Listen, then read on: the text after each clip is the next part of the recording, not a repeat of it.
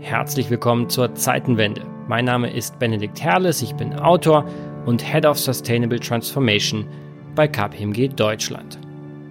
Heute sprechen wir über die Zukunft einer globalen Industrie, die wie kaum eine andere von den Folgen der Covid-19-Pandemie geprägt ist. Es geht um die Zukunft des Tourismus.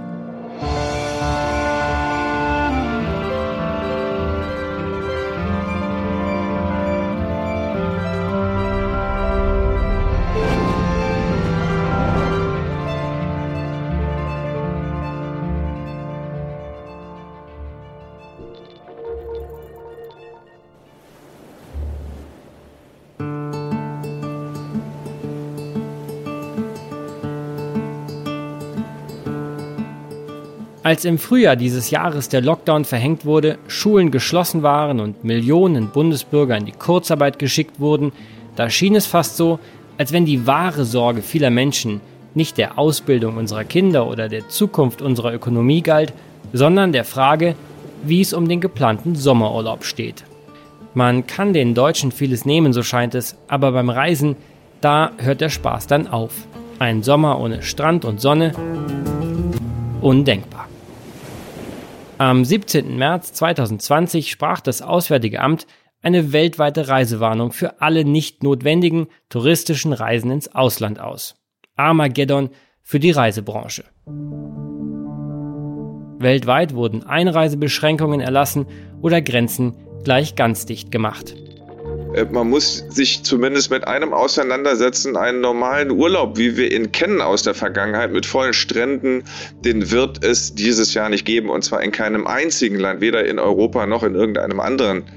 Das waren die Worte von Außenminister Heiko Maas am 22. April. Der Sommer kam und mit ihm verbesserten sich die Infektionszahlen in ganz Europa. Ein paar Wochen schien es so, als sei Urlaub zumindest am Mittelmeer wieder möglich. Doch die Verschnaufpause für die Tourismusindustrie währte nicht lange. Schon im August wurden für die ersten europäischen Regionen wieder neue Reisewarnungen erlassen. Im Herbst 2020 stehen wir wieder ganz am Anfang. Das Außenministerium rät von Reisen für die meisten Länder der Welt ab. Dabei geht es bei der Zukunft des Tourismus natürlich nicht nur um die Frage, wie wir im Angesicht des Virus die angeblich schönsten Tage des Jahres verbringen können. Es geht um einen Wirtschaftszweig von globaler Bedeutung, gerade in Regionen, die ansonsten kaum Einkommensquellen haben. Laut Welttourismusorganisation UNWTO sind weltweit rund 10% aller Arbeitsplätze mit dem Tourismus verbunden. Und zwar auf eine von drei Arten. Zum einen direkt, weil Menschen zum Beispiel in Hotels oder bei Veranstaltern arbeiten. Zum anderen indirekt, weil Zulieferbetriebe der Tourismusindustrie ebenfalls Jobs schaffen, zum Beispiel ein Bäckereibetrieb, der Hotels beliefert. Oder es handelt sich um sogenannte induzierte Arbeitsplätze, die dadurch generiert werden, dass Geld, welches in der Tourismusbranche verdient, auch wieder ausgegeben wird und für lokale wirtschaftliche Dynamik und Beschäftigung sorgt. In den letzten Jahren vor Corona war der Tourismus eine der Boombranchen der Welt. Über 1,5 Milliarden internationale touristische Ankünfte wurden im Jahr 2019 gezählt. Noch zur Jahrtausendwende wurden weniger als halb so viele internationale touristische Reisen unternommen. China bildet längst den größten Reisemarkt der Welt. Rund 150 Millionen Mal reisten Chinesen im Jahr 2018 ins Ausland. Dort gaben sie rund 280 Milliarden Dollar aus. Für 2021 waren rund 200 Millionen Auslandsreisen von Chinesen prognostiziert. Waren, denn alle Forecast-Modelle der globalen Tourismusbranche sind dank Covid Makulatur. Gerade Langstreckenreisen finden bis aufs Weitere nicht mehr statt. Die meisten Tourismusunternehmen kämpfen ums Überleben. Das Airline-, Hotel- und Reiseveranstaltergewerbe steht mit dem Rücken zur Wand. Und das ist vermutlich noch zu harmlos formuliert. Die Rettung der Lufthansa aus der Corona-Krise ist beschlossene Sache. Die Aktionäre gaben heute grünes Licht für eine Beteiligung des Bundes und für ein 9 Milliarden Euro umfassendes Hilfspaket. Die Lufthansa-Spitze hatte vor einer Insolvenz mit einem Totalverlust für die Aktionäre gewarnt. Die Corona-Pandemie hatte den Flugbetrieb fast zum Stillstand gebracht und für einen drastischen Umsatzeinbruch gesorgt. Tiefer geht's kaum. Mehr als 1,4 Milliarden Euro hat TUI in den vergangenen Monaten verloren. Das ist der größte Geschäftseinbruch der Unternehmensgeschichte. Der Bund springt über die staatliche KfW-Bank finanziell bereits ein. Am Ende könnte nun sogar der Staat Miteigentümer werden. Europas größter Reisekonzern hat im abgelaufenen Quartal 6,6 Millionen Euro verloren und zwar täglich. Zwischen April und Juni ist der Umsatz um fast 99 Prozent eingebrochen. Zu dieser Zeit stand der Betrieb fast komplett still. Seit Beginn des Jahres haben TUI-Aktien fast 60 Prozent verloren. Der Konzern muss kräftig sparen. So will die TUI-Gruppe nun 8000 der weltweit 70.000 Stellen streichen. Die Hiobsbotschaften der letzten Monate treffen nicht nur die Arbeitnehmer der heimischen Reise- und Tourismusbranche, sie sind gerade für viele Entwicklungs- und Schwellenländer schlicht desaströs. Hunderte Millionen Familien weltweit stehen ohne Touristen, auch ohne Einkommensquelle da. Zum Vergleich. Die weltweiten Tourismusausgaben in Ländern mit niedrigen und mittleren Einkommen betrugen im Jahr 2015 schon 554 Milliarden US-Dollar. Die globale Entwicklungshilfe belief sich im gleichen Jahr auf nur 132 Milliarden Dollar. Und trotzdem, natürlich blieb vor Corona die immer weiter ansteigende Flut an Touristen in den letzten Jahren nicht ohne ökologische und soziale Nebenwirkungen. Flugzeuge und Kreuzfahrtschiffe stoßen jede Menge CO2 in die Luft. Wir alle haben die Bilder aus Mallorca, Venedig, Barcelona oder Dubrovnik im Kopf, in denen der sogenannte Overtourism zu zunehmenden Konflikten zwischen lokalen Einwohnern und Touristen führte. Immer wieder kam es in den letzten Jahren zu Protesten der lokalen Bevölkerung.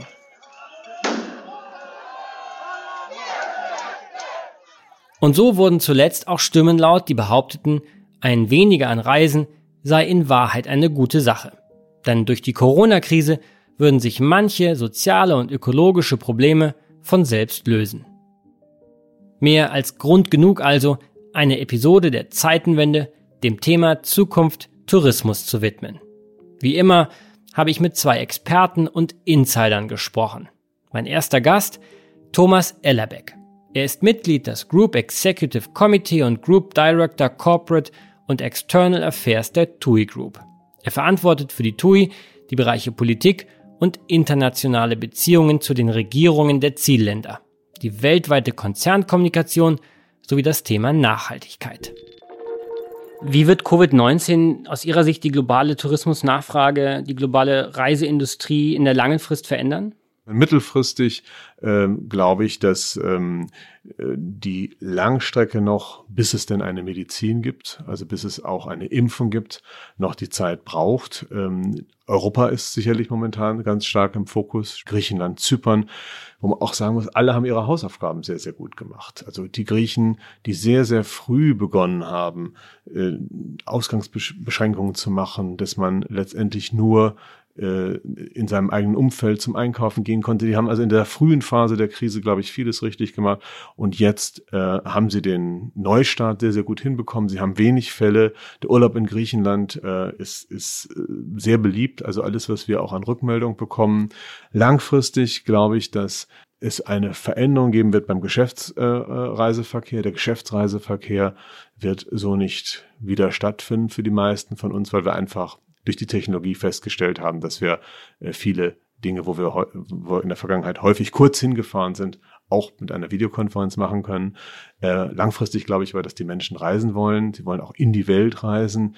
Ähm, wenn es eine Impfung gibt, wenn es, äh, wenn es auch die Medizin gibt, äh, wird auch die Langstrecke zurückkommen. Ich glaube, es liegt in der Natur der Menschen, dass man andere Länder, andere Kulturen kennen möchte und ich glaube, wir sollten das auch eigentlich alle befördern, denn wir sehen in vielen Stellen auf der Welt aufkeimende Nationalismen und man kann die Welt, glaube ich, besser verstehen. Man kann auch Unterschiede zwischen Kulturen, Ländern besser verstehen, wenn man überhaupt diese Länder kennt und mit Menschen aus diesen Ländern Kontakt hat. Die Frage ist natürlich, das ist jetzt so ein bisschen die europäische Perspektive. Wir erleben ja gerade in Entwicklungsländern dass sie erleben mussten, dass sie sich einen Lockdown eigentlich gar nicht leisten können und dass sie alleine aus ökonomischen Notwendigkeiten heraus, gerade in Afrika, sehr frühzeitig diesen Lockdown beenden mussten und sozusagen lernen müssen, mit dem Virus zu leben. Wenn man jetzt sich ähm, geopolitische Prognosen anschaut, dann liest man durchaus immer wieder, dass diese Länder sich vielleicht nicht unbedingt für Tourismus öffnen werden, weil sie eben Angst haben, dass das Virus wieder ins Land kommt, auch wenn sie es vielleicht gerne würden. Ja? Das heißt, wir, selbst wenn sozusagen die Europäer die Welt wieder sehen wollen, wird die Welt die Europäer wieder reinlassen. Ich glaube, die Länder äh, haben sich alle sehr unterschiedlich. Äh, sie haben sich abgestimmt, aber doch jedes Land hat auch äh, entsprechend wir, der eigenen Standards, auch der kulturellen Gegebenheiten Entscheidungen getroffen. Wenn wir jetzt mal nach Asien schauen, nach Thailand schauen, ähm, da öffnet man sich jetzt für Langzeittouristen. Da ist es so, es gibt noch keine, es gibt ja noch keine Impfung und eben noch, noch keine Medizin. Langzeittouristen äh, kommen erstmal ins Land, werden getestet, müssen dann 14 Tage bleiben. Das ist natürlich äh, nichts, was für den normalen Urlauber geeignet ist, aber es zeigt, auch sie suchen nach Wegen, sagen wir, die kulturellen und die medizinischen und auch sagen wir, die Sicherheits- ähm, Anforderungen, die das Land eben für sich definiert hat, äh, doch dann mit dem Tourismus und, und der Bedeutung des Tourismus wieder zusammenzubringen. Äh, entscheidend wird sein, dass wir gerade für die Mittel- und Langstrecke, auch eben, was Sie gerade gesagt haben, für Afrika, äh, dass wir da eben äh, die medizinische Entwicklung sehen. Und da gibt es ja hoffnungsvolle äh, Signale doch von, von einer Reihe von Pharmafirmen, äh, auch deutschen Pharmafirmen, aber auch international, äh, dass wir hoffentlich äh, in 2021 dann auch ähm, vielleicht den nächsten Schritt gehen können. Mhm. Versuchen wir mal die Tourismusindustrie wirklich global zu betrachten. China als größten Tourismusmarkt überhaupt, ähm, der größte Reisemarkt der Welt. Hunderte Millionen Chinesen sind vor der Corona-Krise ins Ausland gereist. Wie wird sich eigentlich dieser Markt verändern? In China stellen wir fest, dass die ersten Reisen wieder stattfinden. Das sind natürlich Reisen innerhalb Chinas. Äh, die Chinesen haben ja die Krise deutlich eher erlebt, als wie wir sie erlebt haben. Ähm, wir stellen schon fest, dass der Wunsch nach Urlaub zurückkommt im eigenen Land, aber auch in den Ländern drumherum. Das war übrigens auch vorher schon so. Die Chinesen, wenn wir hier in, in Deutschland darüber reden, denken wir ja häufig an die Reisegruppen, die aus China kommen, die äh, zwölf Ziele in acht Tagen besuchen und dann noch einkaufen. Etwas despektierlich gesagt. Das ist ja immer so das Bild, äh, mit einem Fähnchen vorweg. Das ist auch sicherlich die erste Generation chinesischer Reisender gewesen. Äh, die zweite Generation ist schon eigentlich sehr viel ähnlicher den Europäern. Da spielt auch das Thema ähm, des Erlebnisses, ähm, der Erfahrung eine Rolle. Die erste Gruppe, äh, die, die erste Generation Reisender war stark äh, auch von diesem Nachholbedarf, glaube ich, geprägt, dass man ganz viel in kurzer Zeit sehen muss, und, und auch dann lernen äh, kann auf diesen Reisen. Während die zweite Generation, wie gesagt, die möglicherweise natürlich auch häufig dann schon im Ausland äh, mit Europäern zusammen studiert hat, Freunde gefunden hat und so weiter, die ist schon schon sehr viel ähnlicher. Also es gab auch in China vor der Corona-Krise schon ähm, so ein, ein, ein Brand, der hieß äh, äh, Reisen Western Style oder European Style. Also ich glaube, das kommt äh, zurück. Die sind jetzt sehr, sehr stark innerhalb des eigenen Landes äh, äh, am, am Reisen.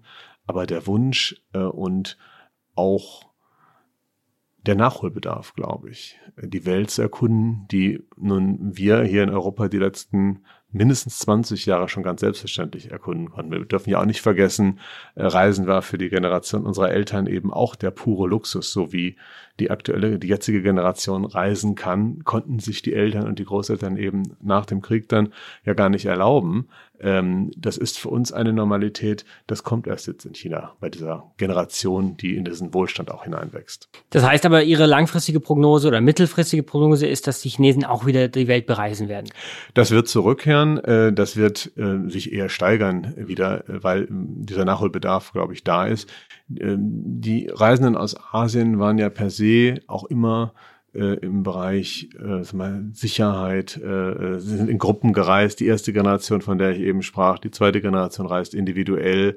Äh, auch der Mundschutz, den wir heute hier tragen, ist ja in Asien nichts Ungewöhnliches. Äh, also das Thema der Sicherheit hat, glaube ich, immer schon eine große Rolle gespielt. Ich glaube, auch Marken spielen eine große Rolle. Wenn ich jetzt bei uns das an den Schiffen mir gerade ansehe, jeder muss einen Test machen, muss einen Covid-Test vormachen. Äh, es gibt kein Essen mehr am Buffet. Äh, es wird am, am Tisch serviert. Äh, jeder wird, jeden Tag wird die Temperatur gemessen. Das sind ja alles äh, Maßnahmen, die der Kunde schon sehr genau wahrnimmt und wo er auch ein Gespür dafür hat, ähm, wird hier verantwortungsvoll mit Sicherheit und mit den neuen Regeln, die wir nun mal jetzt durch äh, Covid haben, umgegangen. Und das ist, glaube ich, bei Asiaten auch ganz entscheidend und deswegen ist auch immer der Blick ähm, zu, zu großen Marken wird, wird dort immer eine, eine entscheidende Rolle sein. Wie muss sich denn die TUI Group selbst verändern, um in dieser neuen Reisenormalität bestehen zu können? Also ganz, ganz simpel. Normalerweise hätte ich jetzt wahrscheinlich meinen Urlaub für den Winter gebucht, irgendwo in die Wärme geflogen. Ich denke nicht dran. Äh, geht ja gar nicht. Und so geht es wahrscheinlich allen. Also das heißt, das Ganze wird natürlich extrem kurzfristig. Ähm, man weiß ja überhaupt nicht, was geht, was geht nicht, aber Sie müssen ja irgendwie planen können. Sie sind ein Reisekonzern. Wie gehen Sie damit um und wie muss sich die TUI Group selbst transformieren? Natürlich müssen wir sagen, solange wir keine Medizin und keine Impfung haben, äh, ist, ist so viel im Fluss und so viel kurzfristige Entscheidung, dass auch das Reiseverhalten der Kunden sehr, sehr kurzfristig ist. Das stellen wir schon fest.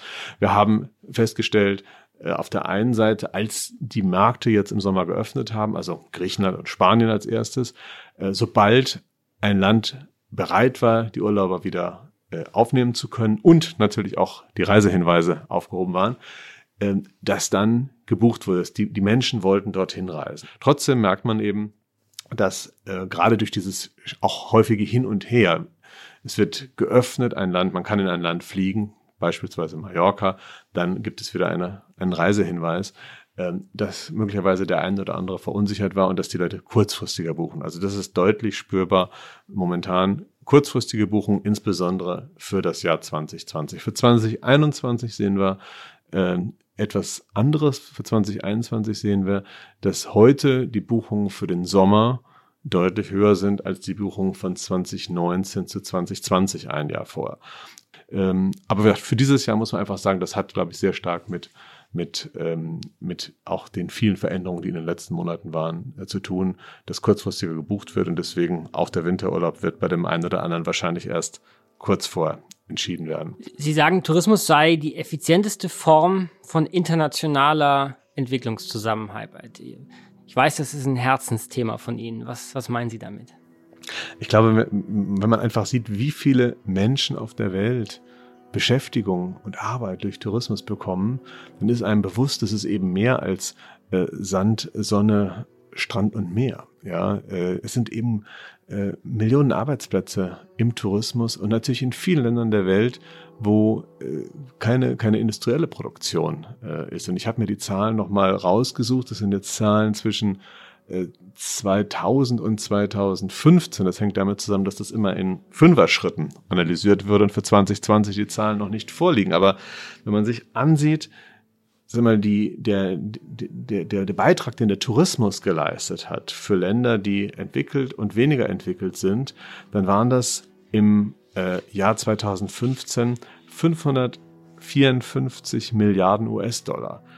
Die weltweite Unterstützung und die weltweiten Gelder für Entwicklungszusammenarbeit aus den Staaten waren im gleichen Jahr 131 Milliarden äh, US-Dollar. Das ist also der, der, der, der mal dreieinhalbfache Faktor im Grunde. Das ist eine, eine enorme Entwicklung. Die weltweite Entwicklungshilfe hat sich in den Jahren nicht in dem Maße ähm, erhöht. Und der zweite Punkt ist natürlich, die Menschen partizipieren direkt. Es sind lokale Wertschöpfungsketten häufig. Es sind lokale Strukturen, die geschaffen werden, die aufgebaut werden, wo es auch jetzt wichtig ist in der Krise, dass die nicht zerstört werden. Äh, es sind häufig ja auch Berufsbilder, in den Ländern haben wir nicht äh, die gleichen Ausbildungssituationen wie bei uns. Wir müssen also auch natürlich immer wieder in, in Ausbildung investieren, damit auch Chancen entstehen. Äh, das heißt, sowohl für junge Menschen, auch für junge Frauen, sich selbstständig zu machen. All das leistet der Tourismus, ja. Also ich glaube, dadurch, dass es eben nicht reine Hilfszuwendung sind, sondern dass es wirklich Wohlstand ist, der ja vor Ort entsteht. das Geld im Grunde durch den Urlauber ja auch zu den Menschen kommt, äh, leistet der Tourismus einfach in, in vielen Regionen der Welt einen enorm wichtigen Faktor zur Stabilisierung dieser Länder, äh, auch um den Wohlstand dort zu heben, was am Ende dazu führt, dass auch das Bewusstsein natürlich steigt ähm, für äh, Ausbildung, für Umwelt, äh, wo wir dann auch gleich bei den äh, letztendlich drei Faktoren der Nachhaltigkeit sind, nämlich der, der ökologischen Nachhaltigkeit, der ökonomischen Nachhaltigkeit und der sozialen Nachhaltigkeit. Und das ist eben insbesondere auch der Fokus auf die soziale Nachhaltigkeit. Reden wir zum Schluss nochmal über ja, das Thema, was vor Covid eigentlich das dominierende Thema war, nämlich äh, Klimawandel, Nachhaltigkeit insgesamt. Die, auch die Corona-Krise wird ja oft so als Katalysator, als Beschleuniger für das Thema Nachhaltigkeit gesehen. Gilt das eigentlich auch für die Tourismusindustrie? Also ist Sustainability nach Corona noch wichtiger als vorher? Die Einstellung, die wir hier heute zu Nachhaltigkeit haben, was wir als den Minimumstandard empfinden, haben wir ja auch über die letzten Jahre im Grunde kennengelernt und haben wir, äh, ich will nicht sagen uns erarbeitet, aber wir haben uns damit auseinandergesetzt und haben äh, uns, uns verändert. Und das ist natürlich etwas, wenn Sie in ein Urlaubsland gehen und äh, das Urlaubsland äh, erfüllt nicht diese Standards, was irgendwann auch äh, letztendlich die, die Urlauber äh, hinterfragen werden. Und deswegen versuchen wir auch in unseren Gesprächen mit den Regierungen äh, vieler Länder immer wieder deutlich zu machen, wir müssen gemeinsam die, die Standards erhöhen. Und das ist natürlich äh, auf der einen Seite das Thema Energie, das ist das Thema äh, Wasserverbrauch, das ist auf der anderen Seite natürlich das Thema Müll, Plastik ähm, ist ein, ein großes Thema Plastik und, und die Meere. Ähm, unser, unser, unserer äh, ja, Initiativen zielen eigentlich insbesondere darauf, äh, in, in Partnerschaft mit den Urlaubsländern ihnen auch zu helfen, dort nachhaltiger ähm, äh, zu agieren und ähm, auch, auch Initiativen zu ergreifen. Aber dazu gehört für mich auch wieder das Thema der lokalen Wertschöpfungsketten, äh, lokale Produkte zu stärken. Wir selber haben ja sehr, sehr früh begonnen, wenn ich an unsere Flugzeuge denke. Wir haben eine der jüngsten Flotten, äh, die immer im Atmosphäre-Ranking äh, ganz oben äh, als, als äh, CO2-effizient äh, dargestellt wurde. In, in der ganzen Schifffahrtsindustrie gibt es häufig Kritik, aber man muss natürlich sagen, die, die Kreuzfahrtschiffe sind die modernsten Schiffe auf den Weltmeeren. Wir haben in etwa 40.000 Containerschiffe äh, äh, weltweit auf den Meeren und weltweit alle Reedereien zusammen 400 Kreuzfahrtschiffe. Die 400 Kreuzfahrtschiffe sind äh, in der Regel mit Katalysatoren ausgestattet. Sie sind viel, viel moderner als die Containerschiffe. Und insofern, weil natürlich Menschen an Bord sind, weil natürlich Urlauber an Bord sind, die hinterfragen würden, wenn äh, die, die Technologie irgendwann veraltet ist. Und deswegen muss man, glaube ich, auch sagen, dass die Containerschifffahrt zum Beispiel profitiert natürlich von den Innovationen der Kreuzfahrt. Denn die Technologien, die in die Kreuzfahrtschiffe eingebaut werden, werden ja dann irgendwann auch in die Containerschiffe eingebaut, die äh, viel, viel älter häufig sind. Also ich glaube, auch selbst in der Kreuzfahrt, die immer wieder ähm, äh, im, im, unter Beschuss ist natürlich, äh, hat sich so viel entwickelt, äh, dass es eine Diskussion ist, die sicherlich auch äh, sehr viel Aufmerksamkeit dann schafft. Aber am Ende wird dort mehr in, in Umweltinnovationen investiert, als viele, glaube ich, denken zu meinem zweiten Gast, Professor Jürgen Schmude von der LMU München, einer der führenden Tourismusforscher Deutschlands. Auch er hat sich in seiner wissenschaftlichen Arbeit unter anderem auf das Thema Nachhaltigkeit fokussiert. Herr Professor Schmude, herzlich willkommen in der Zeitenwende. Ich wünsche Ihnen einen guten Tag. Ähm, jetzt war das Jahr 2020 wirklich kein gutes für die globale Tourismusindustrie. Wenn Sie die Tourismusbranche, die weltweite Tourismusbranche, also nicht nur Deutschland, sondern wirklich global, mal aus dem Jahr 2019 vor der Pandemie mit der des Jahres 2023, sagen wir mal 2023, also hoffentlich nach der Pandemie vergleichen. Wie werden sie sich unterscheiden? Also wenn wir die Situation 2019 mit 2023 vergleichen, werden wir voraussichtlich feststellen, dass sich die Tourismusströme etwas verändert haben. Denn äh, es gibt Bereiche des Tourismus, die durch die Corona-Folgen äh, leiden werden. Dazu zählt beispielsweise der Fernreisetourismus. Und davon profitieren dann eben Kurz- und Mittelstrecken. Das heißt, so regionale Tourismusmärkte äh, werden Gewinne verzeichnen. Wie lange das anhalten wird, das vermag im Augenblick niemand zu sagen. Aber es davon auszugehen, dass diese Pandemie sich viel tiefer in die Gedächtnisse der Reisenden einbrennen wird und ihr Reiseverhalten dann doch stärker verändern wird, als Krisen, die der Tourismus ja auch schon erlebt hat, wenn wir an 9-11 denken oder an Terroranschläge oder den Tsunami. Das waren immer regional begrenzte Krisen und die auch relativ schnell wieder aus dem Gesichtsfeld der potenziellen Reisenden verschwunden sind. Sie haben in einem Interview, das Sie vor einigen Monaten mal gegeben haben, gesagt, dass äh, Touristen sinngemäß ein schlechtes Gedächtnis hätten. Also sie würden Krisen relativ schnell wieder vergessen. Jetzt sagen Sie hier ja eigentlich so ein bisschen das Gegenteil. Glauben Sie denn nicht, dass das Bedürfnis auch nach Fernreisen ganz schnell wieder da sein wird, sobald man wieder sinnvoll reisen kann, dass es vielleicht sogar so eine Art Catch-up gibt, so ein Bedürfnis, wieder raus in die Welt zu fliegen? Also das Bedürfnis zu reisen äh, wird es auf jeden Fall wieder geben. Äh, aber das kurze Gedächtnis der Touristen bezieht sich eigentlich darauf, dass äh, einmalig auftretende Ereignisse, die zudem regional begrenzt sind, sehr schnell aus dem Gedächtnis wieder verschwinden. Mit der Corona-Pandemie haben wir aber jetzt eine andere Situation. Es handelt sich um eine globale Krise, die für Monate die Schlagzeilen beherrscht, Bilder liefert, äh, negative Geschichten mit sich bringt. Denken Sie nur an die Berichte über Kreuzfahrtschiffe, die nicht mehr verlassen werden durften, Schwierigkeiten bei der Rückführung von Touristen aus fernen Ländern. Das brennt sich viel tiefer ins Gedächtnis ein als diese einmaligen äh, äh, negativen Erlebnisse oder Ereignisse. Und von daher wird das kurze Gedächtnis des Touristen in dem Fall nicht ausreichen, um sehr schnell wieder zum alten Reiseverhalten zurückzukommen. Das Gedächtnis wird also nicht unbedingt ein Langzeitgedächtnis, aber doch ein längerfristiges Gedächtnis. Hm. Nun sind ja, sagen wir mal, die asiatischen Tourismusmärkte als Destination eine Langstrecke für uns Europäer, aber ein regionaler Markt für beispielsweise Chinesen. Umgekehrt, Europa ist für uns ein regionales Ziel, für Chinesen jedoch die Langstrecke.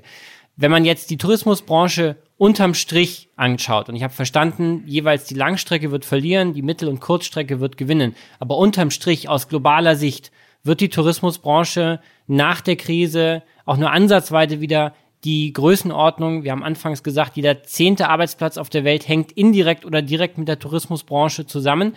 Wird diese Branche nach der Krise eigentlich jemals wieder die Chance haben, als Ganzes wieder die Größe und Bedeutung zu erlangen, wie sie sie vor der Krise hatte? Das glaube ich schon, zumal die auch wieder die Welttourismusorganisation ja vor Corona noch prognostiziert hatte, dass die Zahl der internationalen Ankünfte im globalen Maßstab auf 1,8 Milliarden steigen wird. 2015 lagen wir bei 1,2 Milliarden.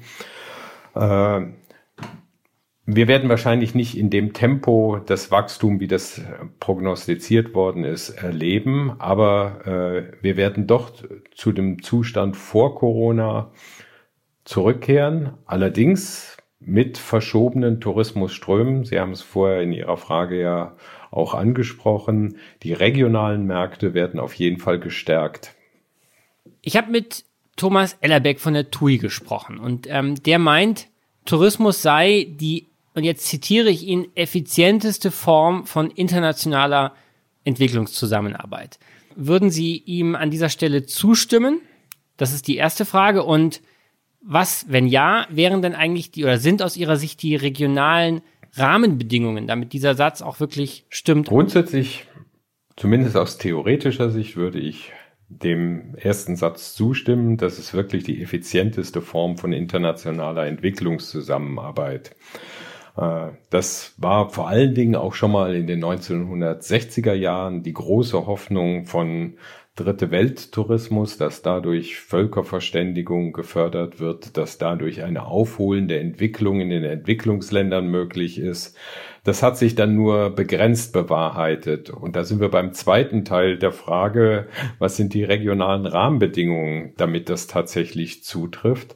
Und da muss man ganz klar feststellen, Voraussetzung dafür ist, dass das Geld, das erwirtschaftet wird, zum überwiegenden Teil in den Ländern, in denen die Destinationen liegen, auch ankommt. Das heißt, gefordert werden muss hier, dass nicht eine Gewinnabschöpfung von externen Investoren, von externen äh, Konzernen stattfindet, es gibt dazu ja auch schon Konzepte, wie sowas laufen kann, äh, wenn wir äh, etwa daran denken, dass eine hohe Partizipation der einheimischen Bevölkerung an den Arbeitsplätzen im Tourismus äh, generiert werden kann, dann kann das gelingen, aber das ist kein Muss. Hm. Gibt es Länder, in denen sowas besonders gut funktioniert hat, also Entwicklungsländer? Ja, äh, es gibt durchaus sehr gute Beispiele. In der Regel sind das äh, Projekte, die mit dem Ansatz des sogenannten Community-Based Tourism arbeiten. Das heißt, das ist ein kleinzahliger Tourismus, das ist kein Massentourismus.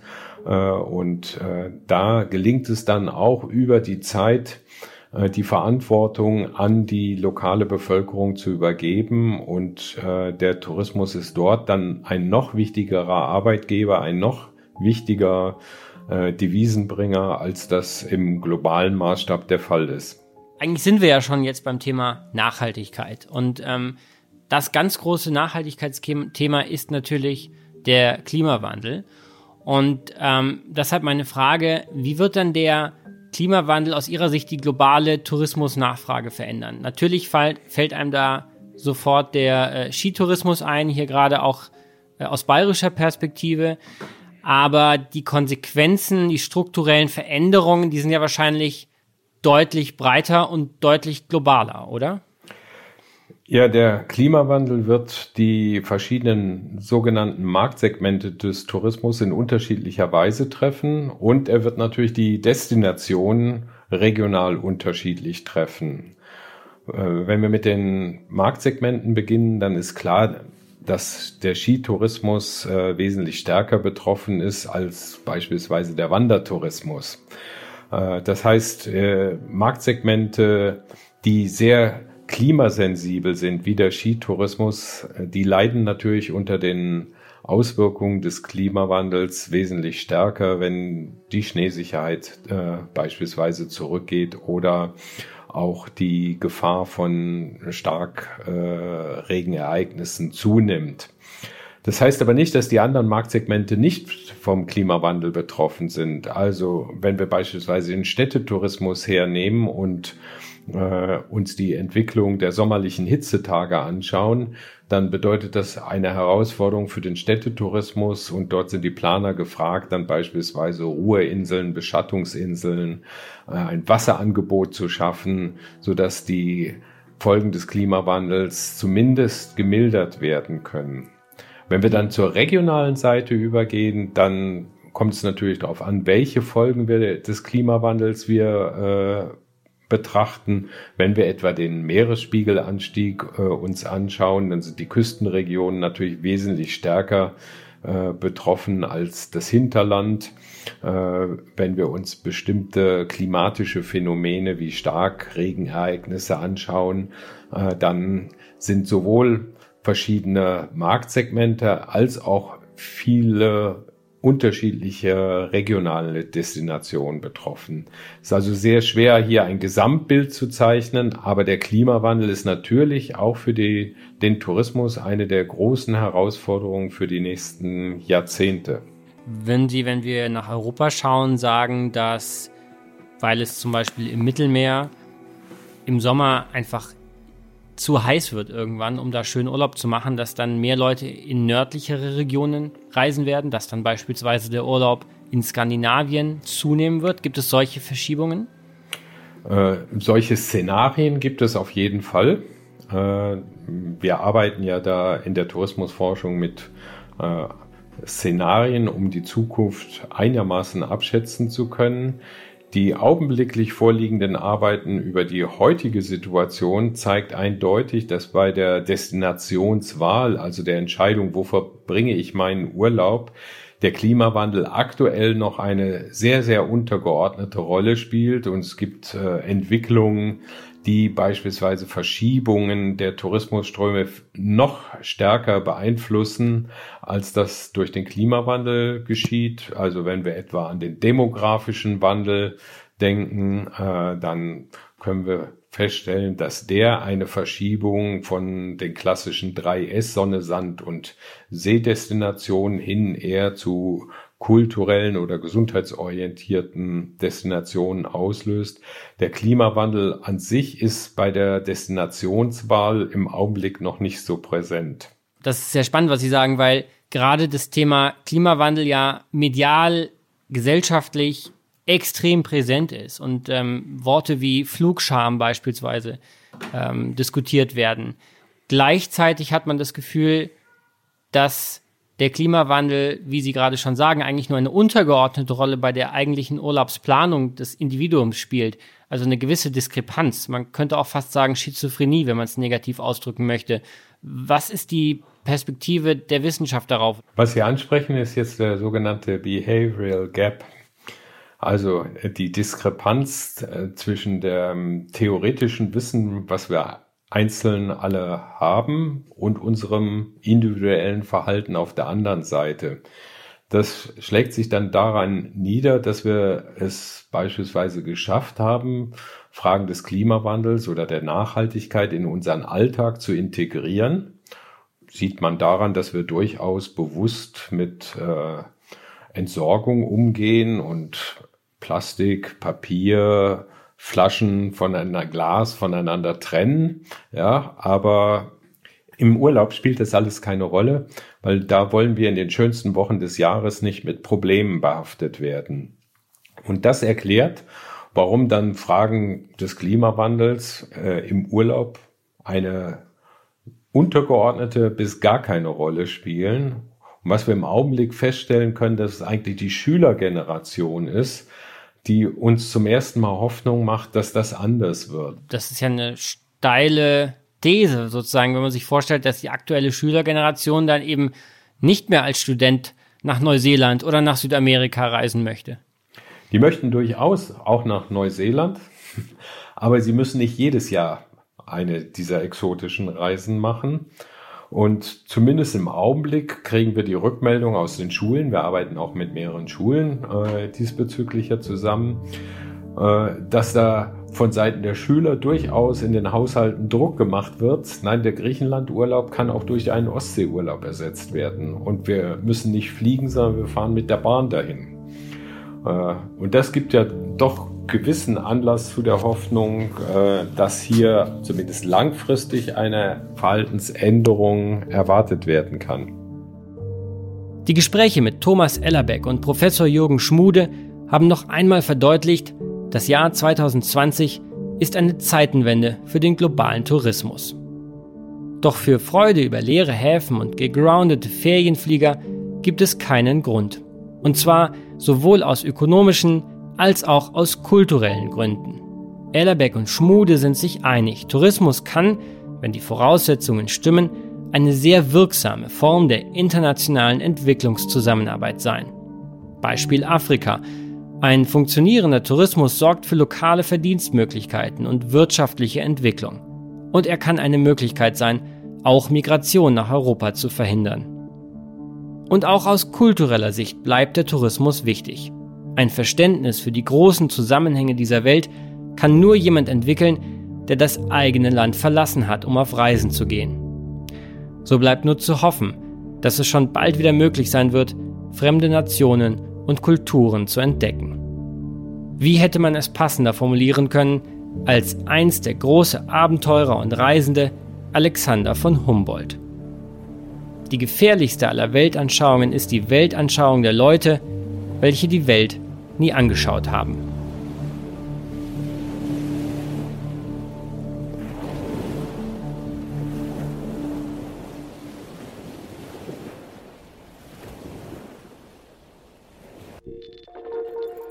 Letzte Frage, ich stelle sie allen meinen Gästen. Das Jahr 2051. Es ist das Jahr, in dem ich in Rente gehen werde, wenn ich glaube, was mir die Rentenversicherung verspricht. Mal schauen. Auf jeden Fall würde ich gerne wissen, was mich dann für eine Welt erwartet in meinem Rentenalter. Hoffentlich bin ich dann noch jung und kann weiter reisen. Das wäre mir sehr wichtig. Ähm, deshalb die Frage an Sie, wie sieht der globale Tourismus des Jahres 2051 aus? Also ich wünsche mir vor allen Dingen, dass die Menschen reisen, weil ich bleibe bei meiner Haltung, Menschen, die die Welt kennen, äh, haben, ein, ein, haben einen breiteren Ansatz in der Betrachtung äh, von Themen. Sie sind nicht anfällig, nicht so anfällig für einfache Antworten. Ähm, dieser Dialog von Kulturen, Menschen, Ländern ist, ist unabdingbar in einer so komplexen Welt, in der wir leben. Wenn ich mir aber ansehe, die beiden großen Herausforderungen, äh, die, die dann wahrscheinlich weiter bestehen werden, aber die wir vielleicht dann auch gelöst haben werden, lokale Partizipation. Ich glaube, es ist ganz, ganz entscheidend, dass äh, die Länder auf der Welt, wo wir eben dann im Urlaub sind, wo wir unsere Eindrücke sammeln, dass sie profitieren, äh, dass sie Teilhabe haben am Tourismus. Und der zweite, ähm, die zweite große Herausforderung ist das Thema ähm, Ressourcen. Wie können wir eben tatsächlich äh, verantwortungsvoll mit den Ressourcen Energie, Wasser äh, äh, und anderer, anderer Träger dann umgehen. Abfall auch nochmal. Waste ähm, ist sicherlich auch ein, ein ganz entscheidender Punkt. Per se glaube ich, dass die Menschen mehr reisen werden. Äh, das äh, äh, liegt in der Natur. Ähm, aber wir werden, wir werden diese beiden Herausforderungen meistern. Partizipation, Teilhabe äh, der lokalen Bevölkerung am Tourismus und das Thema äh, Ressourcen. Wie gehen wir verantwortungsvoll mit den Ressourcen um? Ich gehe davon aus, dass wir 2051 noch mehr Tourismus haben, als wir das vor Corona gehabt haben. Dass wir aber wesentlich bewusster reisen und dass wir so eine Umkehr haben weg von dem Vielreisen, also jeder macht drei, vier, fünf Reisen pro Jahr, sondern wieder hin zu längeren Aufenthalten, so dass sich der Fußabdruck des Reisenden, der im Wesentlichen durch seine Mobilität äh, bestimmt wird, verkleinern wird. Voraussetzung dafür ist aber, dass wir den Klimawandel einigermaßen in den Griff kriegen, beziehungsweise äh, dass wir die Ziele, die beispielsweise das Pariser Abkommen äh, festgelegt haben, annähernd erreicht werden. Sollten wir Kipppunkte in der Klimaentwicklung überschreiten, das heißt unumkehrbare Entwicklungen auslösen, dann sehe ich allerdings schwarz für den Tourismus und das würde für Sie persönlich bedeuten, dass Sie Ihre Rente wahrscheinlich überwiegend in Deutschland genießen werden und nicht mehr so viel reisen können. Das fände ich persönlich sehr traurig und hoffe, dass das nicht so kommen wird. Herr Professor Schmude, vielen, vielen Dank. Gerne. Vielen Dank, Herr Ellerbeck. Danke sehr. Ich bin Benedikt Herles, vielen Dank fürs Zuhören und bis zum nächsten Mal bei der Zeitenwende.